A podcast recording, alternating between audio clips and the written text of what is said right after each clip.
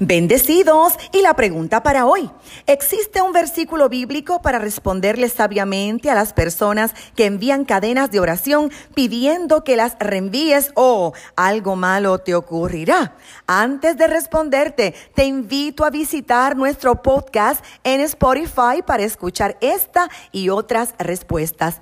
He visto estas cadenas de oración por WhatsApp donde no solo se te invita a orar, sino a reenviar el mensaje a tus contactos, pues de lo contrario, algo ocurrirá.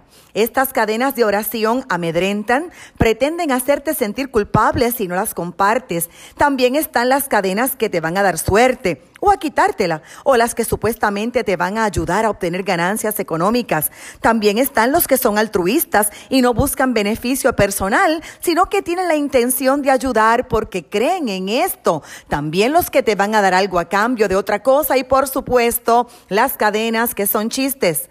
En lo espiritual, estas cadenas de oración son cadenas de superstición. Nada malo te ocurrirá si no reenvías la oración. La Biblia cita en el Salmo 32, 7, Tú eres mi refugio, tú me protegerás del peligro y me rodearás con cánticos de liberación. Cita Isaías 54, 17, No prevalecerá ningún arma que se forje contra ti, toda lengua que te acuse será refutada. Esta es la herencia de los hijos del Señor, la justicia que de mí procede, afirma el Señor. Afirma el Salmo 110 18:6, el Señor está conmigo y no tengo miedo. Así que esto es sincretismo espiritual, es decir, la unión de doctrinas diferentes, la asimilación de elementos distintos, la unión de lo correcto con lo incorrecto, porque por un lado te invitan a orar, pero por otro lado te maldicen. Cita Santiago capítulo 3 verso 11. ¿Puede acaso brotar de una misma fuente agua dulce y agua salada?